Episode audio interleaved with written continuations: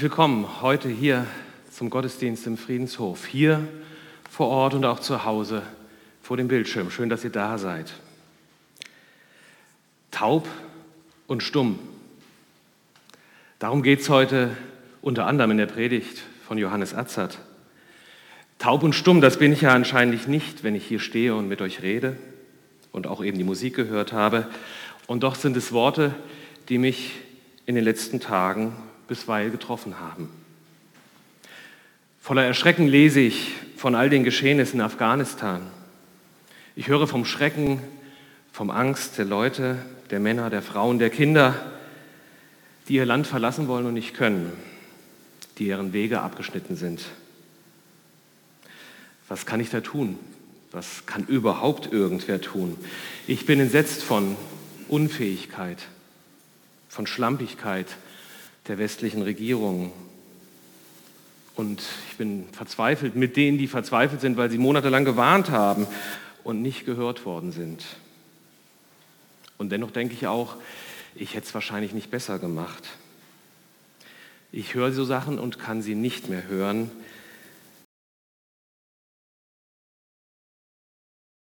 Und stumm, gelähmt lässt es mich zurück. Taub und stumm sind vielleicht aber auch, lassen uns auch Dinge zurück, die etwas näher sind in unserem Bekanntenkreis, in unserer Stadt, in meiner Gemeinde. Streit, Zwistigkeiten, Krankheiten oder Isolation. Wir feiern Gottesdienst. Wir feiern Gottesdienst in dieser Welt, in dieser Zeit, weil wir auf Gottes Wirken hoffen in machbaren Situationen und in unmöglichen Situationen auch heute und hier. Wir feiern diesen Gottesdienst im Namen Gottes, der neu Sprache und neu Ohren schenkt, der heilt und hilft, im Namen des Vaters, des Sohnes und des Heiligen Geistes. Manchmal ist es ein Gebet, einem hilft, wieder Sprache zu finden, die ersten Worte, die ich wieder sprechen kann. Und ich möchte ein Gebet sprechen. Ich leihe mir die Worte von Leonardo Boff und lade euch zum stillen Mitbeten ein. Komm, Heiliger Geist, du Geist der Wahrheit, die uns frei macht. Du Geist des Sturmes, der uns unruhig macht. Du Geist des Mutes, der uns stark macht. Du Geist des Feuers, das uns glaubhaft macht.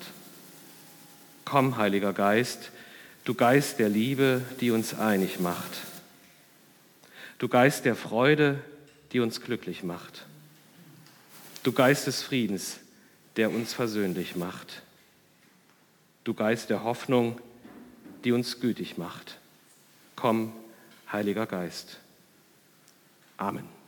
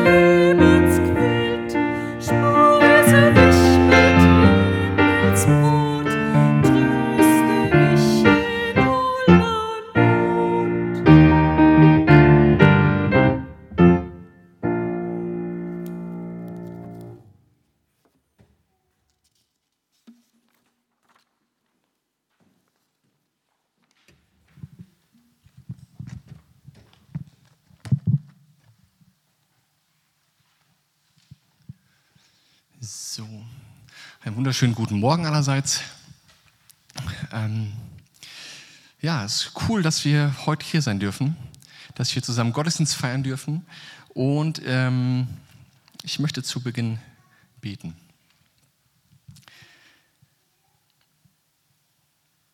Jesus, danke dafür, dass wir hier sein dürfen. Dass wir nicht befürchten müssen, dass jetzt gleich eine Bombe hier ins Fenster reinfliegt.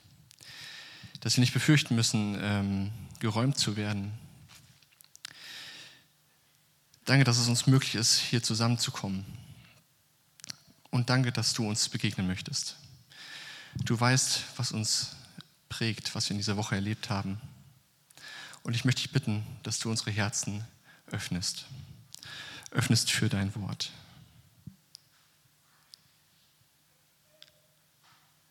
Bitte nimm weg, was stört und ja, mach stark, mach laut, was du uns heute sagen möchtest. Amen. Christian hat in der ähm, letzten Woche in der Predigt, wenn ihr sie noch nicht gesehen habt, dann schaut sie euch unbedingt an, sehr prägnant irgendwie das Wesen unseres Glaubens zusammengefasst. Gott hat dich lieb. Und was passiert in dir, wenn du diesen Satz hörst? Gott liebt dich. Kribbelst noch irgendwie? Gott liebt mich, yeah. Oder ähm, wird in dir ein Gefühl der Dankbarkeit wach? Dankbar über das, was es bedeutet? Wirst du vielleicht sogar ehrfürchtig? Bekommst du ein schlechtes Gewissen, weil du merkst, ah, irgendwie so richtig verdient habe ich das doch gar nicht. Oder lässt sich dieser Satz kalt? Du hast ihn 10.000 Mal in Gottesdiensten gehört und ja, Gott liebt mich, das weiß ich. Und? Der Bibeltext, der für heute vorgeschlagen ist, nimmt uns ein bisschen nochmal dahin, darin, ja, da hinein, was diese Liebe Gottes bedeutet. Wie Jesus diese Liebe ganz konkret an Menschen gelebt hat. Dafür lese ich aus Markus 7, 31. Markus 7, 31.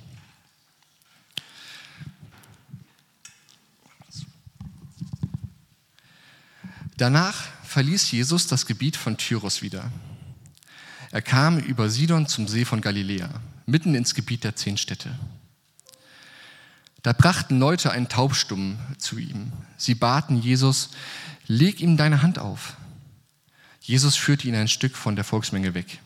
Er legte seine Finger in die Ohren des Taubstummen und berührte dessen Zunge mit Speichel. Dann blickte er zum Himmel auf, seufzte und sagte, Ephata, das heißt, öffne dich. Sofort öffneten sich seine Ohren, seine Zunge löste sich und er konnte normal sprechen. Jesus schärfte ihn ein, nichts davon weiterzuerzählen. Aber je mehr er darauf bestand, desto mehr verkündeten sie, was Jesus getan hatte. Die Leute gerieten völlig außer sich vor Staunen und sagten, wie gut ist alles, was er getan hat. Durch ihn können, können Taube hören und Stumme reden. Wie gut ist alles, was er getan hat. Durch ihn können Taube, die Tauben hören und die Stummen reden. Das ist ein eigentlich recht schöner Text. Ein äh, Text, der es ein bisschen kribbeln lässt, wenn man sich vorstellt, was da so passiert, so ein feuchter Flutschi. Ähm, ich weiß nicht, wann das bei euch das letzte Mal passiert ist. Es ist ein wundervolles Gefühl. Macht es heute mal bei euren Kindern oder eurem Partner, irgendwie sowas. Ähm, genau. Ich möchte mir vier Aspekte rausgreifen aus diesem Text. Ähm, der erste Aspekt ist einer für alle. Das äh, hängt damit zusammen, Jesus ist unterwegs in einem Gebiet, was jetzt nicht originär jüdisch ist. Die zehn Städte, das war ein, ähm, ein Städteverbund der äh, sehr griechisch geprägt war. Dort gab es auch ein paar Juden, die waren aber sehr in diesem griechischen Denken drinne und alle, all die frommen Juden, die was auf sich gehalten haben, die hatten Abstand zu denen. Und auch Tyros und Sidon sind so Städte, die nicht zum, unbedingt zum jüdischen Land gehörten, ähm, wo, äh, ähm, ja, da äh, irgendwie ist Jesus da um, um seine Homezone rumgelaufen. Und in diesem Gebiet, was nicht zum jüdischen Land in dem Sinne gehört, da ist Jesus unterwegs und hilft Menschen. Allein durch den Ort, wo diese Geschichte platziert ist, sagt Gott schon, ich liebe dich. Jesus macht dadurch deutlich, ähm, Gottes Liebe beschränkt sich nicht nur auf das Volk Israel. Wer heute Morgen die Losung gelesen hat, der hat äh, auch so einen wunderschönen äh, Vers da gelesen, wo Gott das nochmal sagt. Ich habe mir dieses Land, dieses Volk, ich habe mir dieses Volk auserwählt. Und das ist für das israelische, für das jüdische Verständnis ist das sehr wichtig. Und es ist auch für uns wichtig, dass wir wissen, Gott hat sich dieses Volk auserwählt. Aber seine Liebe bleibt dort nicht stehen. Seine Liebe macht nicht Halt an diesen Landesgrenzen, an diesen ethnischen Grenzen, sondern sie ist größer. Und er macht einen großen Wisch und sagt, ich möchte alle dabei haben. Ich möchte auch diese komischen Deutschen in Kassel im Jahr 2000, 2021 mit dabei haben. Die sollen zu mir gehören, zu meiner großen Familie. Finde ich richtig genial, dass das schon allein durch die Ortwahl, wo diese Geschichte spaziert ist, deutlich wird. Und wenn wir jetzt weiter schauen, ähm, dann sehen wir diese zwei Hauptpersonen in dieser Geschichte, Jesus und diesen Taubstummen. Und ich weiß nicht, ob du Kontakt, ob du Taubstumme kennst, ähm, ob du vielleicht in der Familie, in einem Bekanntenkreis solche Menschen hast. Ich nicht. Ich erinnere mich nur ganz dunkel, dass ähm, als ich in der Schule war, die Großeltern einer Mitschülerin waren irgendwie taubstumm. Und ähm, ich bin zweimal mit dem Auto gefahren und das war für mich eine sehr seltsame Situation. Es hat mich überfordert damals, weil ähm, ich habe was gesagt, wo ich rausgelassen werden will, die fuhren einfach weiter. Ähm, und bis ich dann gemerkt habe, ja okay, ich, man muss die antippen, dass, äh, dass, die, dass, dass sich dann eine der Personen umdreht und dann sieht, was, was man da irgendwie sagt, weil dann ging das irgendwie. Also die konnten noch ein bisschen hören und dann haben die es mit den Lippen da irgendwie geschafft, total abgefahren. Ähm, aber auch dann zu hören, wie sie reden und manchmal dann da zu sitzen, so, was hast du gesagt? Es tut mir leid, ich habe es nicht verstanden. Äh, hat mich überfordert, dabei bin ich der Gesunde. Und jetzt haben wir diesen Taubstummen da. Wir wissen nicht, ob er von Geburt an taub war und deswegen nie reden konnte. Wir wissen nicht, ob er vielleicht durch einen Unfall sein Gehör verloren hat. Und äh, dann waren da vielleicht noch ein paar Brocken, die er reden konnte, aber dadurch, dass, er, dass das Gehör kaputt war, ähm, wurde es immer undeutlicher und auch unverständlicher. Das wissen wir nicht. Aber er war krank.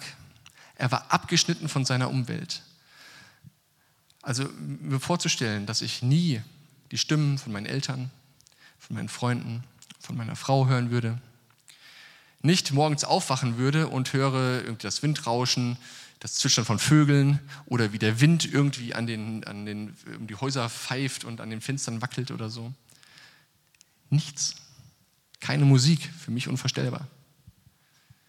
Abgeschnitten sein von der Außenwelt. In meinem Kopf komplett alleine, nur mit meinen eigenen Gedanken. Da gibt es keine Ablenkung durch irgendwas, was mal gesagt wird. Da bin ich komplett mit mir alleine. Dieser Mensch ist isoliert durch seine Krankheit auf eine sehr extreme Art und Weise. Und das macht ihn abhängig, abhängig von seiner Familie, davon, dass andere sich um ihn kümmerten. Er konnte ja nicht arbeiten. Wenn jemand, also stell dir vor, ihr seid am Bau und ja, trag mal diese Latte da hoch, der steht da rum. Das äh, funktioniert ja nicht. Er war abhängig davon, dass seine Familie ihn versorgt. Und ähm, damit er wenigstens irgendetwas zum Familienleben beitragen konnte, wurde er in der Regel, wurden die Kranken, vor allem diese Schwerkranken, zum Betteln geschickt. Und dann saß er an der Straße, hat dort seine Hand hingehalten und hat gehofft, dass irgendwie ein paar wohltätige Menschen ihm dann ein paar ähm, Cent, ein paar Schekel hinwerfen. Wenn, wenn man in so einer Situation ist,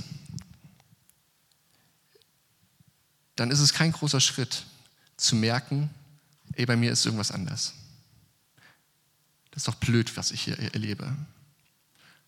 Ich gehöre irgendwie nicht dazu. Ich gehöre nicht zu meiner Familie. Die schicken mich auf die Straße. Ich gehöre nicht zu dieser Gesellschaft, weil ich bin kein Teil davon. Ich kriege überhaupt nicht mit, was hier passiert.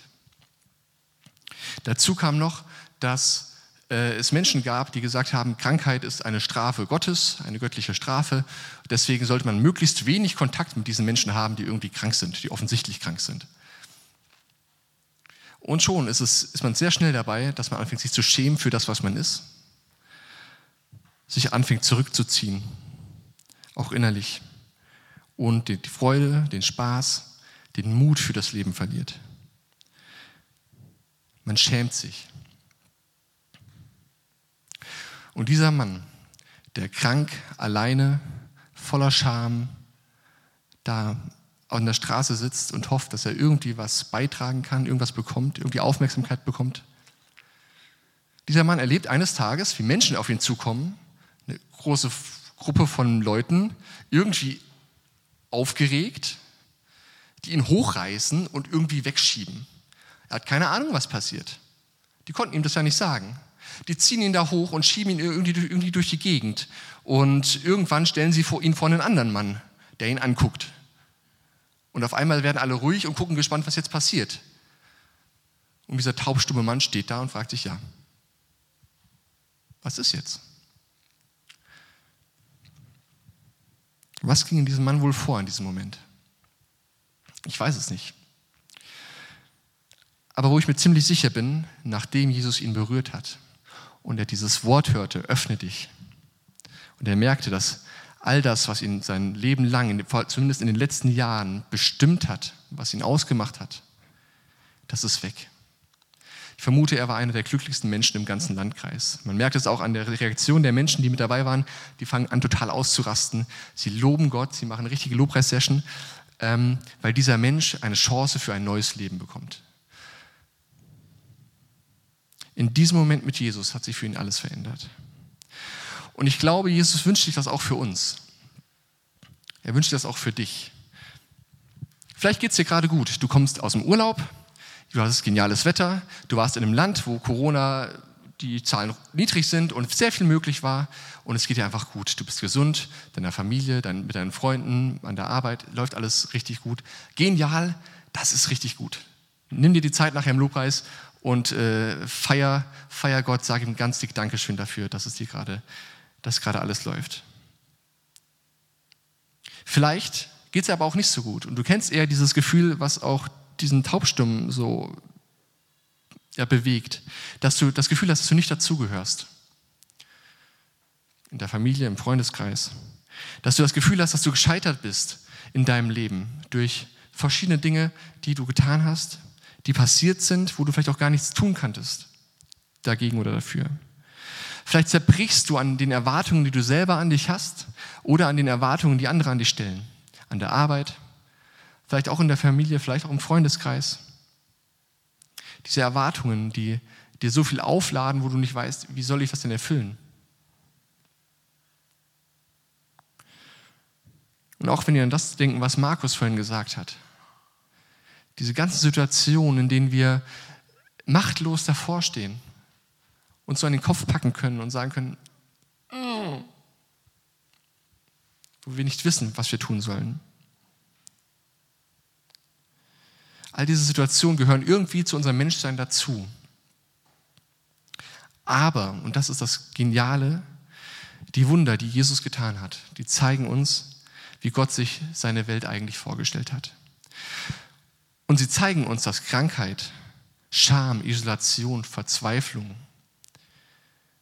Wut, Orientierungslosigkeit, dass all das kein Teil von diesem Leben ist, was Gott sich eigentlich für uns gewünscht hat.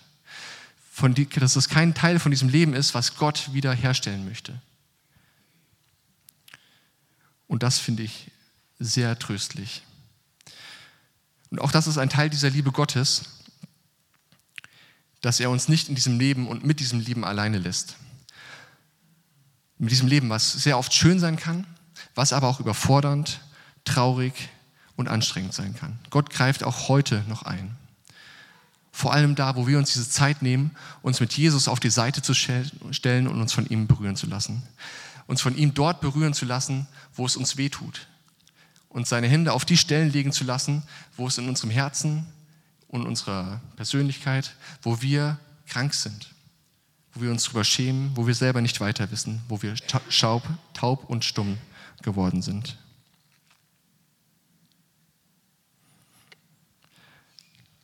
Einen dritten Punkt, ein drittes, eine dritte Sache, die ich mir anschauen möchte, ist das, was Jesus da tut. Ich möchte nicht zu einem Arzt gehen und sehen, wie er den macht und mir dann in den Ohren und im Mund rumpult. Das wäre irgendwie komisch. Und ich weiß nicht, ob es euch auch so geht, aber das wirkt irgendwie seltsam. Ähm, das Spannende ist, dass Jesus hier nichts Neues erfindet. Jesus hat jetzt hier nichts Abgefahrenes gemacht, wo die Leute damals dachten, was tut er denn da? Sondern das, was Jesus hier macht, ist quasi eine anerkannte Behandlungsmethode von sogenannten Wunderheilern. Ein Wunderheiler hat auch einen Menschen genommen, zur Seite getan, ähm, hat also mit dem Speichel, das hat man so gemacht, weil Speichel ähm, hat so heilende Wirkung. Ähm, davon war man damals sehr überzeugt. Ist auch heute so, als wenn man sich schneidet und den Finger im Mund, im Speichel sind Enzyme, die dafür sorgen, dass sich die Wunde säubert und die besser zusammenwächst und so. Ähm, und dann hat man Speichel halt überall drauf gemacht, wo es irgendwie gezwickt hat. Ähm, und auch so ein Wunderheiler hat den Menschen genommen, auf die Seite getan, hat irgendwie laut geatmet, so um die Kräfte des Universums, die er jetzt mobilisieren wollte, zu bündeln, hat dann ein Zauberwort gesagt und damit dieses Zauberwort geheim blieb, musste er die Person vorher auf die Seite tun und dann ist irgendwas passiert oder auch nicht passiert. Das war so das, was man so kannte und Jesus macht das ziemlich ähnlich. Er nimmt den Typen, nimmt ihn auf die Seite und äh, berührt ihn mit der Medizin und dann passiert aber was, was ein bisschen anders ist als das, was man sonst so kannte. In der Art und Weise, wie Jesus nach oben schaut, in den, in den Himmel schaut, ähm, wird deutlich, dass er jetzt nicht irgendwie versucht, die kosmischen Energien zu channeln oder sowas, sondern es ist eine Geste des Gebetes. Er betet. Das kennen wir auch aus anderen Stellen im Neuen Testament. Und dann atmet er ein und aus und er spricht den Taubstummen an. Nicht mit irgendeinem geheimen Zauberwort, sondern er sagt ihm einfach, öffne dich. Öffne dich. Und der Kranke wird gesund. Jesus nutzt das, was den Menschen bekannt ist, um ihnen zu begegnen. Und dabei geht es nicht um ein bestimmtes Ritual, was wir einhalten müssen. Also wenn wir jetzt nach Hause gehen und anfangen, äh, alle Menschen irgendwie anzuspucken und so, ähm, darum geht es hier nicht. Sondern die Menschen wurden gesund, weil sie Jesus begegnet sind. Ich muss sagen, ich finde es ein bisschen schade, dass wir nicht so ein Zauberwort haben. Ich finde das, find das cool, so ein Zauberwort für Husten. Ich habe so seit sechs, sieben Wochen irgendwie so einen Husten, der nicht weggeht. Äh, wenn ich wüsste, ich sage Geländer und dann ist das weg. Das wäre schon schön. Als Christen haben wir auch nicht die zehn Schritte, die wir einhalten müssen und dann wird unser Leben cool. Dann werden wir nichts Negatives mehr erleben. Wir haben keine fünf Dinge, die wir tun müssen und dann werden wir erfolgreich sein. Das wäre eine Marktlücke, definitiv. Wenn man sich die Lebensratgeber anschaut in den Regalen, das wäre schon cool, sowas zu haben. Aber Jesus sagt, nee, das brauchst du nicht. Das, was du brauchst, ist jemand, der bei dir ist in jeder Lebenssituation. Da, wo es dir dreckig geht und da, wo es dir gut geht. Und dieser jemand bin ich. Du bist nicht alleine. Und Gott handelt dabei sehr unterschiedlich. Jesus hat diese krassen Wunder getan und Jesus hat diese unauffälligen Wunder getan, wo er im Bekannten heilt. Und so begegnet uns Gott auch heute noch in Dingen, die wir uns vielleicht selber nicht erklären können, aber auch in Dingen, wo wir sagen, ja, dafür gibt es doch Erklärungen, das ist mir doch bekannt. An den Punkten, wo wir zum Arzt gehen und der Arzt uns was verschreibt und es äh, hilft. Dass das nicht selbstverständlich ist, habe ich gemerkt jetzt mit meiner Hustengeschichte oder mit anderen Sachen. Ähm, mit äh, Gott kann uns begegnen Menschen, die uns helfen, wenn wir umziehen oder wenn wir irgendwo ein Problem haben und Hilfe brauchen. Hier bei der Renovierung im, äh, in der Wohnung gerade. Oder Gott kann uns begegnen in einem freundlichen Wort zur richtigen Zeit. in dem Wort, das wir gebraucht haben in diesem Moment. Wir haben es in Dänemark erlebt, dass wir nach Dänemark fahren durften mit den Jugendlichen. Das war sehr lange gar nicht so unbedingt deutlich und klar, dass das funktioniert. Und es hat funktioniert. Und wir durften dorthin fahren. Wir hatten ein geniales Wetter. Wir hatten eine geniale Gruppe. So Gruppen kann man nicht machen. Man braucht nur einen Teilnehmer, der querschlägt. Und die ganze Freizeit kann man manchmal in die Tonne treten. Wir hatten eine geniale Gruppe, ein gutes Mitarbeiterteam. Wir hatten gute Gespräche. Gespräche, wo gute Fragen äh, besprochen werden konnten, wo, uns, wo wir diskutieren konnten. Ja, wie ist das mit Gott? Wie glaubst du? Wie kann das sein? Und so. Es war eine gesegnete Zeit ohne dass da Feuer vom Himmel gefallen ist, in dem Sinne. Wir können diese Spuren von Gottes Handeln in unserem Alltag entdecken und das ist ein Riesengeschenk. Das ist auch ein Zeichen ähm, seiner Liebe, wie sie auch in uns, wie wir sie uns konkret wieder machen können, indem wir uns, indem wir diese Spuren finden und Gott dafür Danke sagen. Und eine letzte, eine letzte Perspektive, die ich einnehmen möchte, ist, wenn wir uns die anderen anschauen. Diese Gruppe von Leuten, die den äh, Taubstummen genommen haben und zu Jesus gebracht haben. Ich glaube, dass wir hier auch herausgefordert sind von Jesus. Wir dürfen auch Teil dieser Gruppe sein, die andere Menschen begleitet. Das Christsein funktioniert nicht alleine. Gott hat sich aus einem bestimmten Grund diese Kirche ausgedacht. Hat sich aus einem bestimmten Grund gedacht, jo, ihr glaubt am besten zusammen. Wer sind denn die Menschen, die Gott in deinem Leben platziert hat, damit du ähm, sie begleitest, damit du sie abholst dort, wo sie sind und sie zu Jesus bringst, damit du ihnen unter die Arme greifst, sie aufhebst dem, äh, aus, dem, aus der schwierigen Situation, in der sie gerade sitzen und ihnen hilfst, wieder nach vorne zu gehen. Als Gemeinde haben wir hier eine riesige Chance. Erstens, wir können einander unterstützen. Das ist ein Riesengeschenk. Und es tut so gut zu merken, Leute sehen mich, Leute sehen, wie es mir geht und denken an mich. Als, ich, äh, als es mit dem Husten bei mir noch sehr schlimm war, vor, also in den ersten ein, zwei Wochen, kam ich irgendwann abends nach Hause und vor meiner Tür äh, war so ein kleines Paketchen. Und dann war da Tee drin und so Medikamente und eine Schokolade und eine Karte. Und das war richtig genial äh, zu sehen, da sind Menschen, die sehen, wie es mir gerade geht und sie kümmern sich um mich. Das ist ein Geschenk, was wir hier haben als Gemeinschaft, als Gemeinde, als Familie. Weil es Kraft gibt, weiterzumachen. Und zweitens, wenn du das Gefühl hast, ah, mein Glaube fühlt sich gerade so ein bisschen fad an, so ein bisschen, ah, mir fehlt die Energie, die Kraft, die Power, dann lass dir von Menschen erzählen, was sie mit Gott erlebt haben. Wir haben die Chance, uns zu ermutigen durch das, was wir sagen. Wir haben die Chance mitzuerleben, wie Gott am Leben von anderen handelt, wenn wir mit ihm unterwegs, wenn wir Menschen begleiten.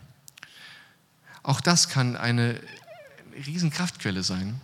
Das ist die Art und Weise, wie äh, die Jünger damals Gemeinden gegründet haben. Sie sind rumgelaufen, haben erzählt, was sie mit Gott erlebt haben und haben dann erklärt, wer dieser Jesus ist, von dem sie da erzählt haben. Und dafür braucht man keinen Masterstudiengang, dafür braucht man keinen besonderen Abschluss, dafür braucht man nur einen Mund und den Mut, seinen Freunden, seiner Familie davon zu erzählen. Und das ist genial, weil das bedeutet, dass Gott mit einem Chaoten wie mir, mit einem Chaoten, einer Chaotin wie dir, was anstellen kann, was verändern kann und will Menschen helfen möchte. Und die Band kann schon mal nach vorne kommen. Wir nehmen uns jetzt ein bisschen Zeit, um darüber nachzudenken. Ähm, du kannst darüber nachdenken, wo sind denn diese Spuren, wo Gott dir vielleicht begegnet ist in deinem Leben? Wo sind die großen Momente, die Highlights? Und wo sind diese unauffälligen Sachen, wo Gott vielleicht etwas benutzt hat, was ähm, für dich normal ist? Wo sind die Menschen, die Gott in, dein Leben, in deinem Leben platziert hat, die du auf diese Reise zu Gott mitnehmen kannst, denen du unter die Arme greifen kannst? Oder auch, wo spricht Jesus dieses Öffne dich gerade in dein Leben? Wo sind die Stellen, die Punkte in dir, an denen du es jetzt brauchst, dass Jesus seine Hand darauf legt und diese Punkte verändert? Und dann im anschließenden Lobpreis könnt ihr voller Dank all das vor Gott bringen.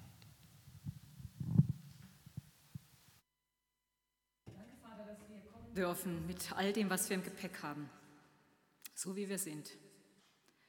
Vater, du kennst unsere Wunden, die offenen und auch die schon vernarbten.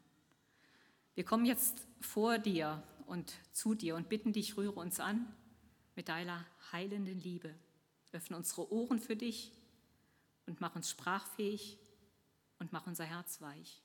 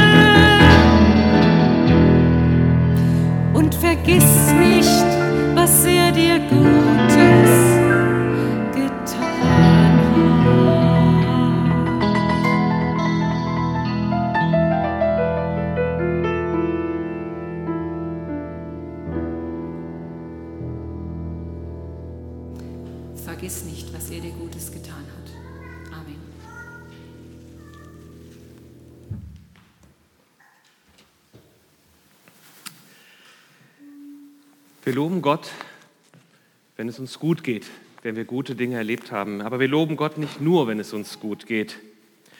Wir loben ihn, weil er Gott ist, weil er die Quelle und der Herr unseres Lebens ist.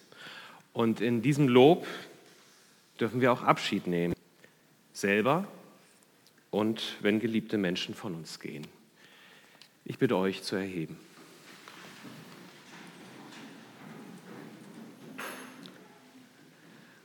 Am Montag dieser Woche, dem 16.08., hat Gott der Herr über Leben und Tod unseren Bruder Hans-Jürgen Kühn im Alter von 88 Jahren zu sich gerufen. Er hat viele, viele Jahre hier in unserer Mitte verbracht. Er war eine Konstante, ein prägendes Gesicht in unserer Gemeinde und besonders im Bibelgesprächskreis in Niederfelmer, der ihm sehr am Herzen lag, bis ganz, ganz kurz vor seinem Tod. Die Beerdigung fand am Freitag in Niederfelmer statt. Angesichts seines Todes richtet sich unsere Hoffnung auf Jesus Christus. Der spricht, ich bin die Auferstehung und das Leben. Wer an mich glaubt, der wird leben, auch wenn er stirbt, und wer da lebt und glaubt an mich, der wird nimmermehr sterben. Wir beten. Lieber Vater, vor dir gedenken wir unseres Bruders Hans-Jürgen Kühn. Und wir danken dir für sein Leben in unserer Mitte. Wir bitten dich, nimm ihn auf in deinem Frieden. Sei denen nahe, die um ihn trauern. Gib ihnen die Kraft, die Trauer auszuhalten und den Mut, neues Leben zu wagen, in der Hoffnung auf deine Auferstehung.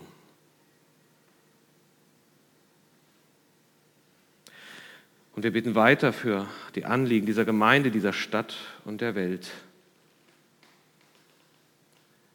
Herr, ich danke dir für die vielen Freizeiten, die dieses Jahr stattfinden konnten, für Gottesdienste, für Kinder- und Jugendkreise, die sich wieder treffen können. Und doch sind wir müde von allen Restriktionen und Maßnahmen dieser Pandemie, merken doch immer die Beschränkungen. Und so bitte ich dich, schenk du neue Kraft, schenk du neue Weisheit in dieser Lage, Durchhaltevermögen und Toleranz. Bring uns in all dem immer wieder neu zusammen. Schenk Gemeinschaft über alle Distanzen, über räumliche und inhaltliche hinweg. Schenke Durst nach deinem Wort, deiner Nähe, deiner Gemeinde, deinem Reich. Wir bitten dich für die Menschen in Afghanistan, besonders für die Frauen und Mädchen, deren elementare Rechte bedroht sind. Wir bitten dich für die, die jetzt in Lebensgefahr schweben, weil sie mit ausländischen Streitkräften zusammenarbeiteten und wieder aller Versprechen zurückgelassen wurden und jetzt schwer erreichbar sind. Wir bitten dich für die, die in den vielen Kämpfen der letzten Jahrzehnte verloren gingen.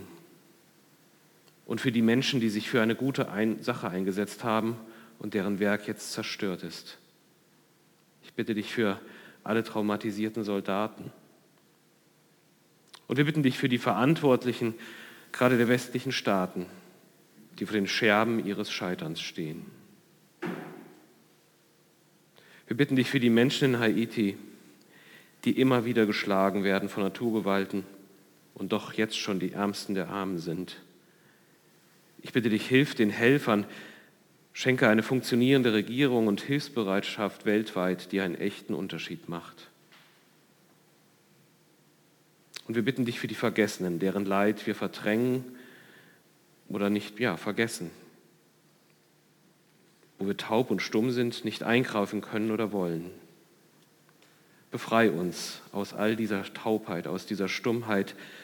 Zeig, was unsere Schuld ist und wo unsere Möglichkeiten liegen. Lass uns nicht zufrieden sein mit dem, wie es ist. Lass deine Liebe praktisch werden, heute und jetzt, bei meinem Nächsten, wo auch immer er ist. Und in der Stille nennen wir dir unsere Anliegen und uns die Menschen, die auf unserem Herzen liegen, die wir mit unserem Herzen tragen.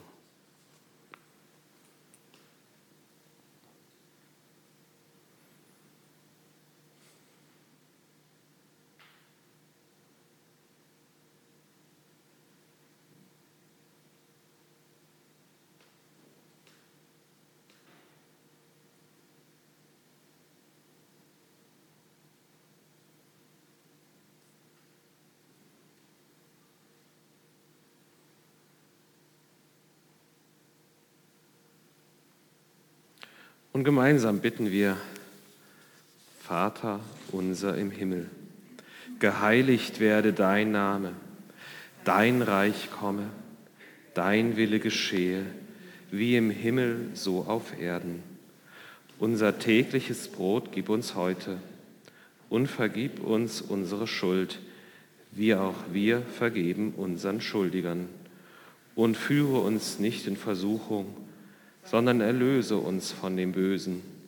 Denn dein ist das Reich und die Kraft und die Herrlichkeit in Ewigkeit. Amen.